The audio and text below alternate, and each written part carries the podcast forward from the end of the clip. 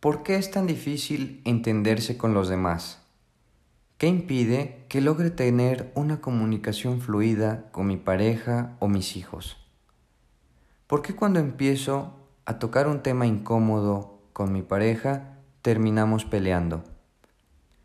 ¿Soy yo el que no sabe comunicarse o son los demás los que no se saben explicar?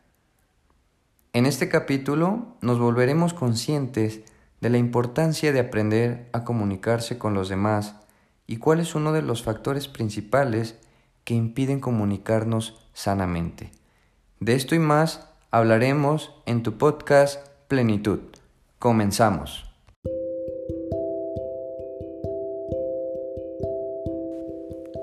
Plenitud es sinónimo de conciencia.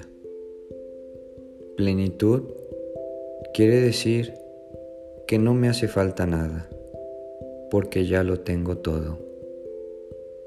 Para vivir consciente es necesario despertar. Para vivir consciente es necesario trabajar todos los días. No puedo corregir una conducta que me hace daño, pero de la que no me doy cuenta. No puedo salir de mis viejos hábitos destructivos si no me doy cuenta que los tengo. En este podcast descubrirás la grandeza de la conciencia y la plenitud.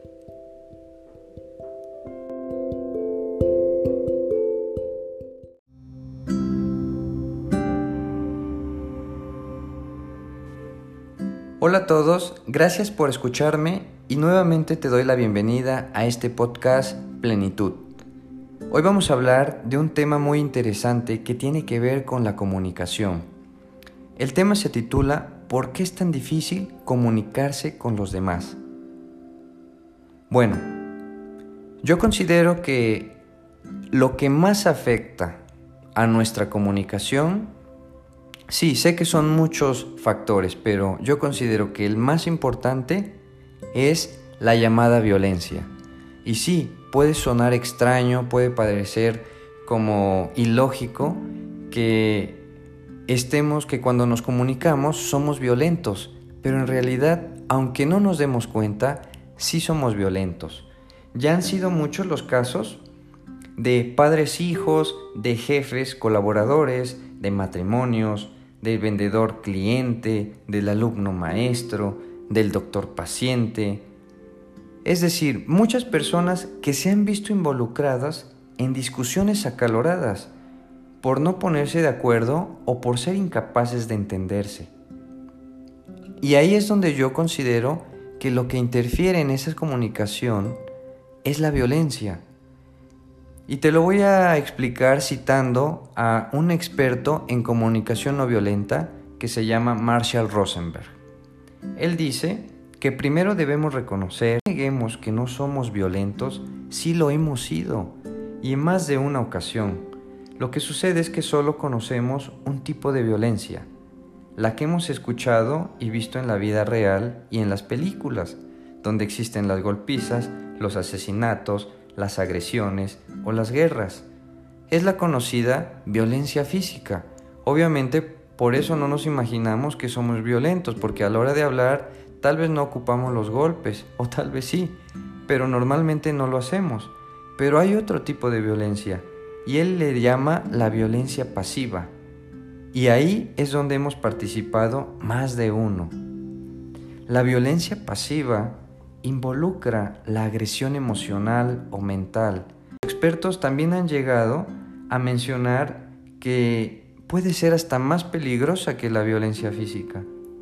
Y esto es así por el simple hecho de que la violencia pasiva provoca a la violencia física. Es decir, después de la violencia pasiva viene la violencia física. En la violencia pasiva se encuentran esas palabras hirientes se encuentran los juicios, se encuentran las críticas, se encuentran las comparaciones.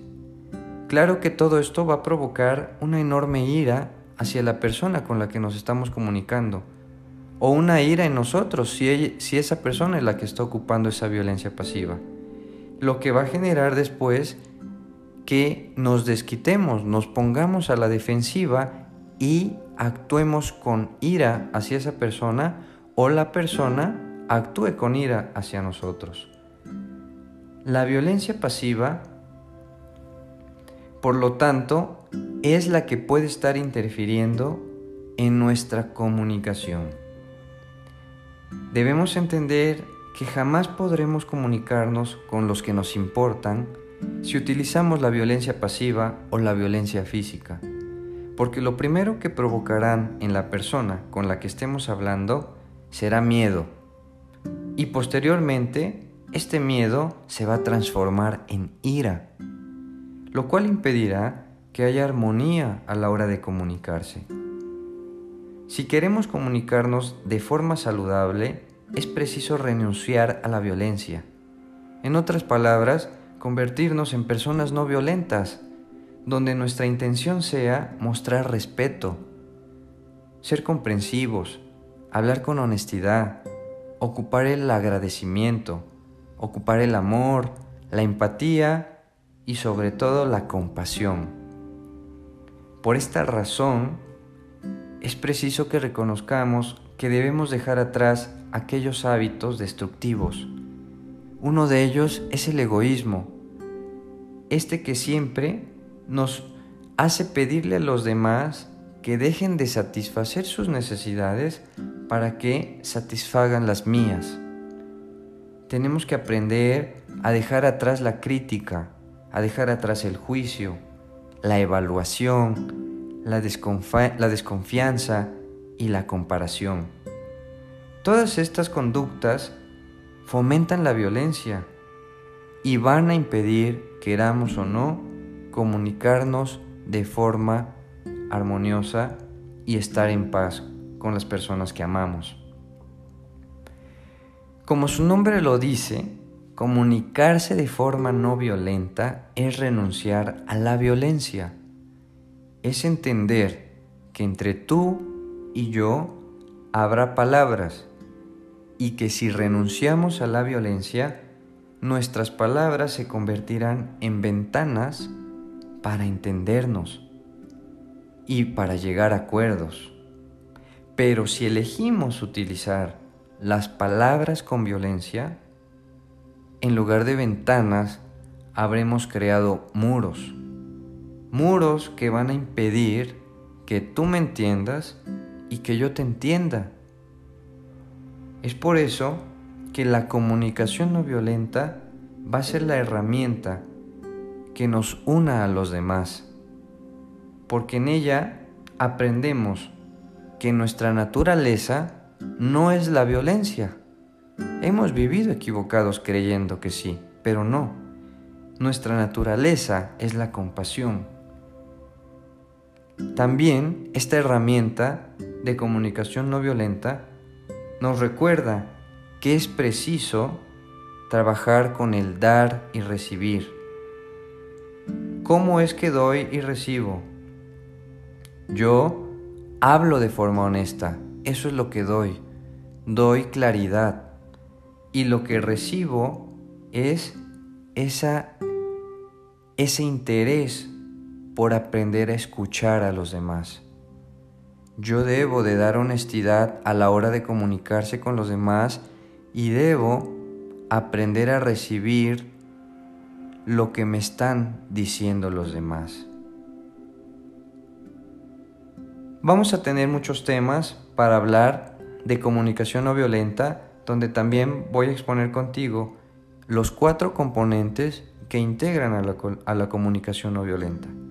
Pero por lo pronto, podemos empezar a hacernos conscientes que la comunicación se puede ver interferida por la violencia volvámonos conscientes qué tanto nos volvemos violentos a la hora de comunicarnos con los demás. Y recordemos, nuestra naturaleza no es la violencia, sino la compasión.